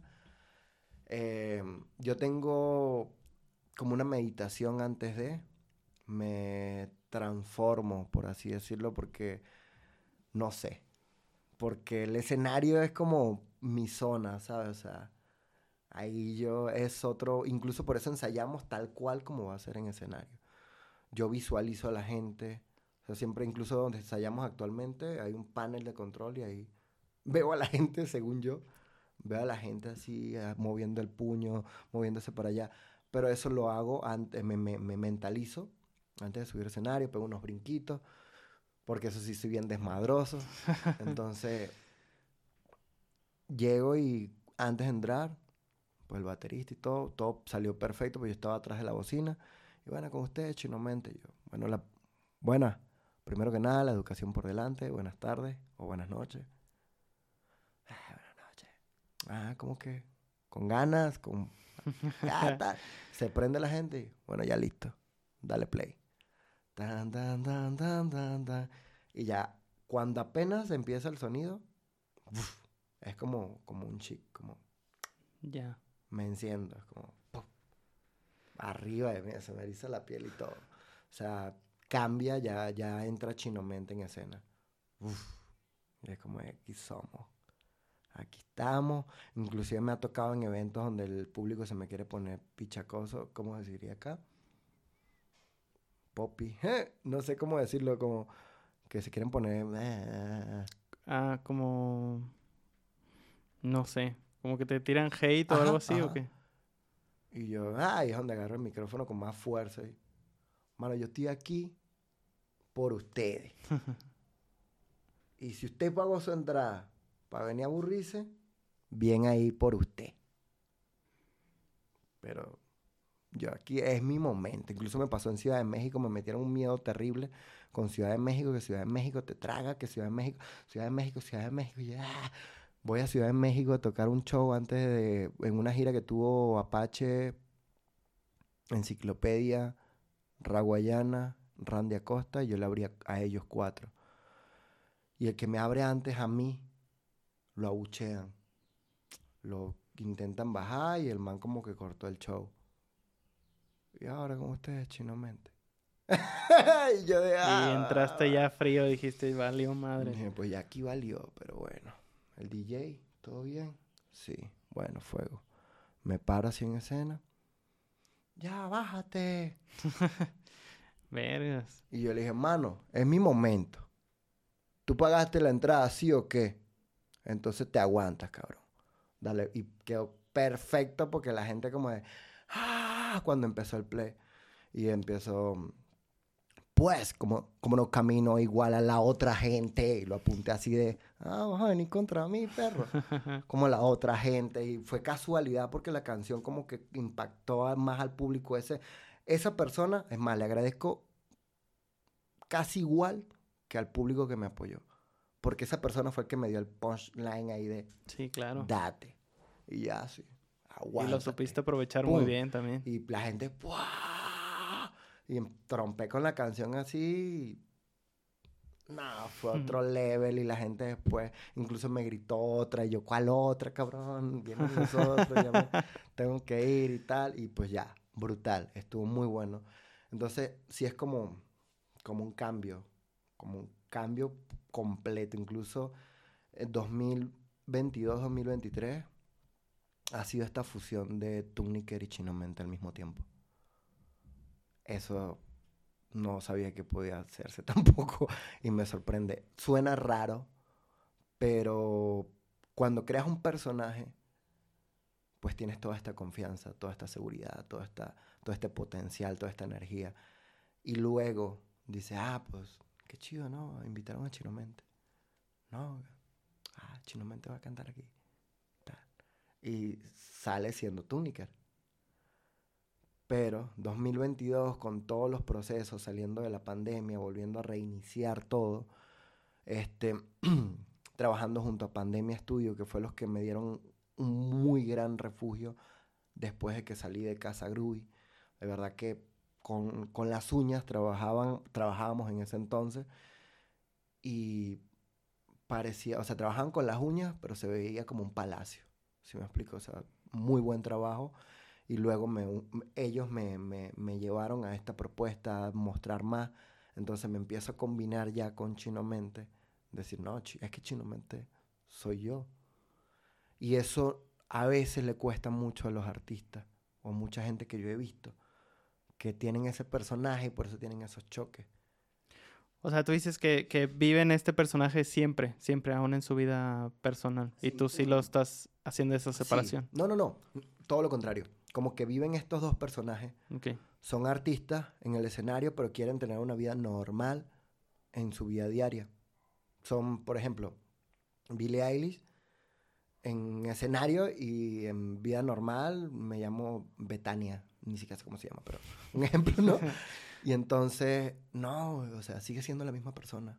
O sea, muestra, aprende a, manejar tu audiencia o a demostrarle, ni siquiera manejar porque no es como un control ni nada, a, mostrarle a tu audiencia de como Arcángel que se bajó en pleno escenario a orinar, de aguántame un poquito porque me estoy orinando, me voy a orinar, ya vengo. No, que ya va, aguánteme, hermano, pues, soy humano. Dios me dio el evento y me dieron ganas de orinar, aguante, me faltan 45 minutos y no voy a aguantar. Me voy al baño ya vengo. O sea, sigo siendo humano. Sigo siendo una persona que a pesar de que tengo esta pulir mi talento y este esfuerzo y disciplina, lo estoy dando al máximo, pues sigo siendo una persona que, que lo que, mamá, ¿cómo estás? Coño, no te llamé ayer, vale. Qué mal, ¿cómo estás? ¿Todo bien? ¿Todo bien? Sí, todo Eh, papá, ¿qué pasó? ¿Todo bien? Eh, tía. Ay, madre. Qué fastidio el grupo de la familia. O sea, si me explico, o sea, seguimos en el mismo pedo, seguimos en la misma vaina. Coño, pagar la renta hoy, vale. ¿Qué, qué vamos a hacer? Es que, coño, acabo de pagar la vaina esta del local y la luz. o sea, sigue siendo humano. Entonces, cuando llega ese punto, creo yo, no sé, espero estar bien, donde te das cuenta de que tu artista y tú eres tú, ya funciona. Funciona para muchos. ¿Por qué? Porque pues le puedes demostrar al público de que te puedes equivocar en escenario. De que puedes cambiar de perspectiva de que anteriormente yo hago puro hip hop, puro rap, rap hardcore. Y ahora puedo llegar y decir, yo hago reggae, yo hago dembow, yo hago dancehall, yo hago salsa, yo hago lo que me pongan. Nada, unos corridos tumbados, bueno, sí va. Yo hago corridos tumbados. Pero yo en mi caso, yo en la música no expreso grosería. Aunque si bien grosero, pero en la música no, no, no me gusta. Fui, a un curso de, comedia de stand-up y el maestro que nos estaba dando el taller nos dijo, porque yo tenía una idea de que ah, subes, haces cierta comedia, cierto tipo de bromas, pero te bajas y ya está punto y aparte, ¿no? Ajá. Eh, y él me dijo que no. Me dijo, no, güey. O sea, te subes y las bromas que haces ahí arriba las defiendes está bien abajo. O sea, no puedes decir, ah, no, güey, lo hice por hacer reír. No, porque estás este, demostrando tu punto de vista ahí arriba. Ay, me, me, va a pasar ese dato porque sí me, me gusta mucho la comedia. Incluso, mira, para mí el arte o la música o todo esto empezó por Jim Carrey. Ya. no puedo, o sea, como que, no sé, o sea, yo me metía mucho a ver televisión y todas estas cosas. Me gusta mucho el arte, el cine, todo esto. Y mm, como que hay una fusión muy rara, pues ya escuchaste, ¿no? Toda esta locura de cosas, más los detalles que todavía no, no cuento, no, no son tan relevantes pero me encanta el cine, la máscara, pues, Jim Carrey, sinceramente Jim Carrey, y mm, luego eh, Adam Sandler, eh, Rick Ross, em, se me olvida uno, Johnny Depp, eh, entre otros, multitudes de actores y me encanta eso, incluso ahorita he estado participando en de extra en algunas, bueno, no es extra, pues me dan ciertos papeles, pero pues yo lo tomo como de, pues me siento más en confianza, ¿no? Bajarle un poquito la responsabilidad. No, en películas. Órale. Estuve en una película con... ¿Has visto On My Blog? Una serie de Netflix, creo. No. Spooky. Ay, es que no sé cómo se llama. Es que no voy a polear a nadie. Eh, bueno, no, y hubo hasta noticia y todo ahí en la plaza, en la estación universidad. Ahí estuve y estuve como platicando y anteriormente estuve en el teatro El Degollado, también actuando como rapero, acá y todo. Y, está bien, pues, o sea, a mí me dieron mi papel y todo, nos hicieron contrato y todo, pero yo me lo tomé como extra. ¿Por qué? Porque me siento más cómodo, más, más seguro, más tranquilo, más fluido. Si me dice, hey, eres el personaje, de ah, la madre, yo aguanta. Yo, yo no he estudiado actuación, ¿qué voy a hacer? ¿O qué? Cámaras, maquillaje, ah, todo, ¿no? Entonces, pues no, me, me, me, lo tomé más fluido, estoy trabajando con casting no me acuerdo cómo se llama, pero Diego, Diego Box, eh, el encargado de, de, de, las contrataciones así de personaje. Y pues muy, muy, muy bien, muy sabroso. Nunca pensé tampoco. Yo, una de las palabras, una de las cosas que decía es que a los 40 años iba a tener una banda de rock. Tengo 30 y ya lo logré. Y no sabemos qué género somos. No sabemos por qué llegamos a las actuaciones. pero creo que ha sido esto de combinar esta confianza de Chinomente y Tuniker de soy la misma persona, o sea, sí me gusta que muevas el cuello, sí me gusta llevar esta energía, o sea, a mí me gusta en mi música transformar la energía, llevar como esa, esa buena vibra, transformarla, transformarla, y aquí vienes a pasarla bien. Y nos escapamos con la música y disfruta esto que está aquí en este momento, conéctate conmigo, conéctate con ellos, conectémonos todos, disfrutemos, hagamos un desmadre responsable y disfrutemos. Y ya luego vemos, pero también me gusta vestirme de rosa, me gustan los colores llamativos, me sorprendo porque tal, ahorita cuando dijiste, curso de comedia, ¿qué? ¿Qué? ¿Cómo? ¿Qué? amor, amor acá, mira. Entonces, pues aparte la confianza que, el núcleo de lealtad y, y, la confianza que he traído junto a mi chica que es de acá de Guadalajara, supera los levels de los levels que yo había tenido en una relación. Entonces, como, wow, también está muy chido eso. O sea, porque nos las pasamos regañándonos, sinceramente. O sea, es como, ya, cómprate eso. Ya, hazlo. Ya, disfrútalo. O sea, ¿qué? ¿Qué vas a esperar? Igual ella. ella conmigo y yo con ella. Qué chido. Ya, compra eso. No, le digo, eh, tienes, no sé, cierta cantidad. Cinco. Para comprar todo lo que quieras. No, pero es que voy a comprar uno y medio. Para ver ver. No, cómpralos todos. Disfruta, seré. Ella es profesional en piercing. Ya. Digo, pues ya eres profesional, no eres una amateur. Date como, como de lleno, o sea, date con todo el flow. Vívelo. Qué chingón, Lo, lo rudo es cuando viene la misma frase, pero para mí. Yo así con mi máquina de tatuar, así viéndola. qué bella. Ah, está bien bonita, ¿no? Así me debería comprar una, ¿no? Y ella, ya, cómpratela. y yo, no, pero bueno, es que mira, o sea, tenemos que arreglar la moto, tal, esto, aquello. Cómpratela. Anda, cómpratela. Ponle el flow. Y yo. Vive el momento, disfruta. ¿Cómo le respondo con algo, algo que, yo mismo acabo de decir? Sí, claro que sí. Pero está brutal. O sea, porque mm, hace poquito hay una gira que va a estar en México y va a ir a Colombia. Y yo le dije, oye, ¿quieres presentar tu proyecto? Porque ya tiene su propio proyecto de rap aquí. Me dice, mira, me gustó mucho la idea, pero prefiero llevarlo más a otro ámbito. Y yo, ah, qué bueno. Ya. O sea, el respeto se mantiene muchísimo. Entonces está muy rico eso. Eh, yo tengo mi, mi proyecto de, de Dembow Downhole, eh, muy caribeño. Tengo mi proyecto de hip hop. Tengo mi proyecto de no sabemos qué. con la banda. Los otros dos son con Beat. Tengo otro que es con DJ Linkin y Leon Beck, que es más dembow, pero es junto a ellos. Y creo que ya sacaríamos como de este para, para este, por así decirlo. Y mm, tengo un proyecto con ella, que es de boom bap, hip hop así bien pesado. Y yo le digo, pues tú publica esto porque tú eres más boom bap, más hip hop. Y yo me mantengo con, mi, con mis locuras por acá para que la gente no se nos confunda. Sí. Ah, pues qué chido. Y a veces como que Lion o Linkin quieren decirle a ella de canta aquí, canta pendejadas, ¿no? Y yo, no, ella es con lo suyo. Si ella no quiere, pues eso asunto no, no, ni me la vean. O sea, pueden ofrecerle, pero si ella, es su asunto, yo no puedo estar ahí ni meterme ni nada. Entonces, como que eso, la lealtad, el respeto, la fusión de Chinomente y Tuniker ha sido brutal. Muy, muy Chingón, chino. ¿Y qué viene? ¡Wow! Muchas más cosas. Apenas estamos, eso fue, nos presentamos en noviembre, en enero. Eh, ya vamos a hacer nuestro propio evento en junio.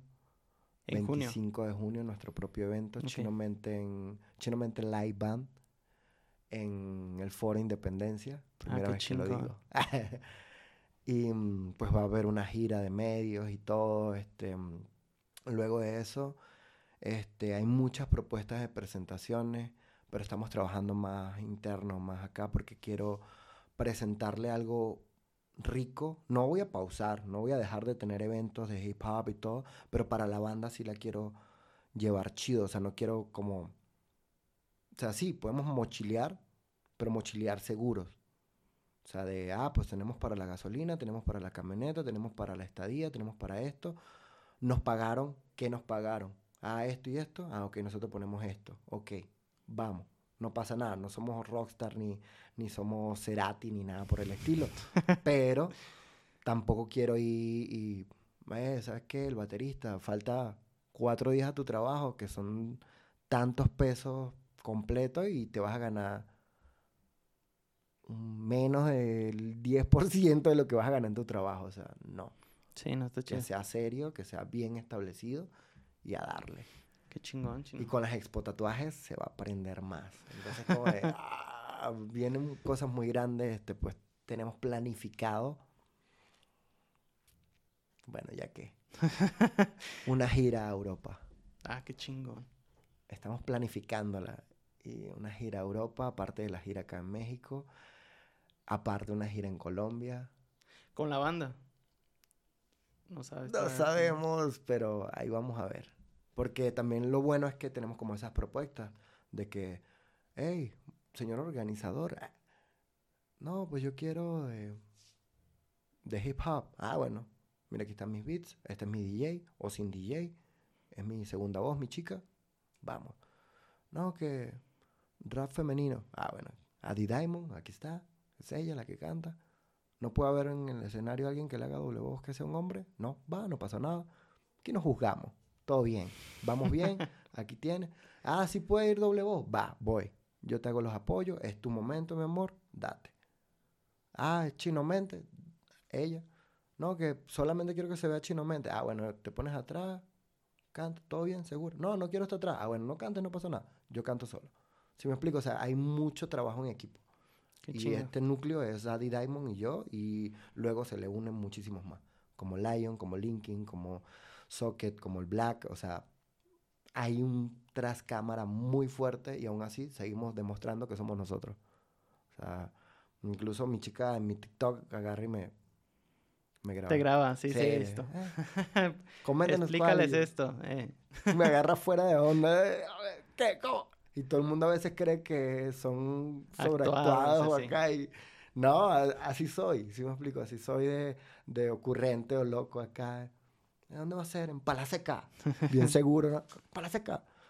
¿Cómo que Palaseca? Se llama Pilaseca. Ahí mismo. Entonces, como que esa, esa unión de las cosas está muy rico, está muy chido, em, está muy sabroso. Pero no sé, no sé tampoco qué más viene. Porque está muy grande, muy fuerte lo que, lo que estamos haciendo. Y ponerle un límite es como. Te digo, Europa y siento como de. Yéndonos cortos. Bueno, ajá. Gira en Europa, gira en Colombia, esperando poder visitar Venezuela con una, un eventito o dos al menos. Pero pues eso lo pondrá al camino, ¿no? O sea, yo salí a Colombia a ver qué es lo que y estamos en México. Entonces ya no hay como, ah, que vas a venir a Alemania a cantar, vámonos. No, que una gira en Canadá. Fuego. Yo no sé hablar inglés, pero ahí vemos cómo coño, ¿eh? eh levanten la mano los colombianos, los mexicanos. Y al rato echando ojos, ¿no? Y después del evento, eh, ¿qué es lo que es? ¿Cómo está? y cotorreando. Ajá, cotorreando con los latinos. Entonces, como de, pues, no hay límite. No hay límite. Aparte, he visto muchísimos hermanos que lo han logrado y lo siguen haciendo. Es como de, pues, el miedo el miedo a mí me funciona para impulsarme, no para frenarme. Eso a veces es peligroso. Pero nada, lo sabemos manejar bien y aparte, como te digo, hay un equipo de trabajo que a mí se me ocurren las... Yo digo que son mis idiotas, porque son ideas grandotas, pero no, no sé cómo proyectarlas y luego, ¡boom!, llega, ¿no? Y las escribes, o sea, escribes todo lo que se te viene a la mente. Sí, es un problema a veces. Y generalmente escribes que todo el día, todo el tiempo, o tienes, escribo en la mañana, escribo en la noche. No, fíjate, ayer venía pensando, venía pensando como si viniera para acá, ¿no? Este, iba pensando en que necesito compartir un poquito más con calle. Como irme a lo freestyle y todo esto, porque me gusta mucho esa, esa esencia de la vida. O sea, porque ahorita pues ya me he acomodado muy bien Estoy totalmente agradecido con el universo, con la vida y con mi esfuerzo y con mi pareja de lo que hemos estado logrando. Pues ya tenemos una pequeña motito, nuestro local y todo. Y bien bonito, incluso nuestro lema es casita feliz, motito feliz, localcito feliz y todo así. Entonces, a lo que voy es que mm, también como que esa zona está muy chida, muy rica, pero pero no te da la pureza de lo que realmente debes conocer. Incluso vi un texto hace poco de que me sorprende a la gente viendo, inspirándose en museos de galería y acá, cuando realmente la inspiración está en el bar más putrefacto, en la botella más barata. Y es como, tampoco quiero llegar ahí, pero está rico como eso, como no perder esa esencia, ¿sabes? He visto muchos artistas grandes que vienen de soy calle, soy calle, soy calle, soy calle, soy calle, soy calle, soy calle. Después, ah, nada, yo fumo tal y yo bebo tal y yo me visto tal. Y está chido, o sea, está bien, se te respeta. Pero a mí me gustaría mantener esa esencia, ¿no? Ser un... Lo voy a decir. Ser una combinación de Calle 13 y Limbisky latinoamericano. Bueno, Calle 13 lo es, pero a lo que voy es como Sí, esa fusión. Limbisky, ese Limbisky, esa pureza y, y crudeza del Limbisky, con la humildad y todo el, el Caribe de, de Calle 13, de, pero de Venezuela con México. Y vámonos a ver qué pasa. Qué chingón, güey. Entonces, pues, a ver qué nos depara. Sinceramente no hay como ah, vamos a... mm, mm". ¿no? ¿Y Ya dónde te no. puede encontrar la gente? Pues mira, en todos lados me pueden encontrar como arroba chinomente. Puede ser en TikTok, Twitter, Instagram, Facebook, Spotify. Spotify, YouTube, eh, Amazon Music, todas las plataformas digitales, arroba chinomente. No hay OnlyFans, no sigan buscando, Todavía. por favor. sí, pues no, no, no sé, no es de mi, de mi atributo, no sé. Pero pues de igual manera, por todos lados, arroba chinomente, esperemos estar en todos lados. eh, no importa si hablan mal de nosotros, no importa si estamos en bocas negativas, porque se dice por ahí, ¿no? Si están hablando de ti, qué bueno. Si no están hablando de ti, preocúpate, lo dijo Arcángel. O sea, si estás hablando de mí, sea bueno o sea malo, no me importa, estás hablando de mí. Estoy Entonces, presente. Estoy sí. presente ahí. Exacto. Entonces estoy, estoy- estoy expandiendo esa onda, ¿no? Entonces, vamos con todo, no hay miedo. Seguimos siendo humanos, seguimos siendo frágiles, pero por todos lados nos pueden encontrar, por todos lados pueden conectar a Chinomente. eh, correo electrónico, contacto Chinomente para contrataciones. De igual manera, para los tatuajes también igual Chinomente. Todas las redes las pueden usar. Me encargo yo y junto a mi chica, pero siempre, o sea, incluso cuando ella responde es como de, eh, me escribió tal persona, que le respondo.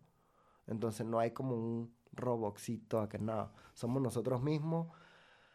Todavía no, ten- no tenemos conciencia hasta dónde está llegando esto, a pesar de que Spotify nos dé ciertos números o YouTube o todas las plataformas, pues no sabemos porque a veces como de, mano, la está rompiendo ahí en México y yo, me estoy rompiendo la madre que me caí el otro día en la moto. o sea, es como de, ah, bueno, va, va, sí va. Y nosotros aquí como de, de esa batalla de banda, nos invitaron al festival donde nos conocimos. Ok. Y es como, wow. La chica fue y no me acuerdo cómo se llama, sinceramente. Pero pues es una de las organizadoras del festival, eh, Beer Festival Guadalajara. Y GDL, perdón. Bueno, sí, es lo mismo. Ujú. Y dijo, yo fui al, al evento, los vi, dije, los quiero en el festival. Y así nos ha pasado. O sea, nos ha pasado, pues incluso ahorita nos llamó otra de festival, no sé. Yo feliz de los festivales de la cerveza, pero veo que hay muchos. y yo, bueno, está bien. Mientras me inviten. Ajá, todo bien. Y pues hay más propuestas ahí en Michoacán. Acabamos de ir a San Miguel de Allende, a Zacatecas. Vamos a ir a Morelia. Eh, son diferentes, pero somos los mismos. O sea, Chino Mente junto a Adi Diamond, Chino Mente solo, Chino Mente Live Band, Chino Mente con DJ Linkin, pero sigue siendo Chino Mente. Hay CM para todo el mundo. Chingón. ¿Y cómo te gustaría cerrar el, el episodio? Pues con algo que le digo a muchas personas en tarima. No se dejen humillar por absolutamente nadie que esté arriba de un escenario. Porque nadie es menos ni más que ustedes. Respeto por respeto. Una huevo. Así es. Porque mucha gente, muchos artistas, por creerse que están arriba, van y humillan a la gente que está abajo. O productores, organizadores, todo. creen que porque tienen cierto estatus, que no es estatus, para mí es solo vida. Luego la vida va y te dice, ¿te acuerdas de esta? Entonces, pórtese bien, haga la vaina bien para que no le salga como una vaina mal. Entonces, lo mismo, respeto para todos. La gente que está en el entretenimiento no tiene por qué doblegarse o humillarse ante el público, pero tampoco viceversa. O sea, tampoco el público humillarse o doblegarse ante el artista. Entonces, ahí se las dejo. Respeto mutuo. Exactamente. Pues mira, yo, como lo decía Cancerbero, eh, lo que falta es amor. Yo reestructuraría eso y lo que hace falta es humanidad. Más nada. Se entre los humanos se ha perdido la humanidad. Pero aquí andamos, vamos luchando por eso. A huevo. Démosle por eso entonces, Chinamente. Muchas gracias por, por, haber venido. Neta que te agradezco mucho. Eres el primer, la primera persona en la música que viene aquí al podcast. Entonces, eh.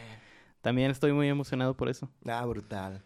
El no, pues primero de muchos... gracias a ti. Está muy chido el espacio. Gracias. Soy fiel seguidor de mm, Roberto Martínez. Ah. Me Hago ejercicio escuchando su podcast. Muy bueno, sí. Muy bueno, muy bueno. Y realmente, si me dice que estás empezando, vas muy bien. Felicidades, ¿verdad? Pues creo que todo proyecto que se haga de corazón, sea lo que sea, si es lo que amas, si es lo que quieres, apasionate y a veces puede más la disciplina que el talento. Si tienes ambos, aguántense. Y si no, a trabajar en el talento. exactamente. En lo, que, en lo que te falle, de una vez trabajarle y ver qué otra cosa le puede sumar. A huevo. Pero sí, no, gracias a ti por la invitación y qué chido haber sido uno de los primeros. Ahí tengo mi, mi gama de, de invitados que te puedo poner ahí a la disposición si quieres. Gracias. Y cualquier otra cosa que se pueda, ahí andamos. Hecho, Chinomente. Muchas gracias. Y pues muchas gracias, banda, por escuchar el episodio de hoy con ah, Este, nos vemos el próximo episodio. No se olviden seguir a Chinomente, vayan y busquen en las redes sociales, escuchen, escuchen, su música en Spotify, muy buena. Y nos vemos en el siguiente episodio. Chao, banda. Bye bye.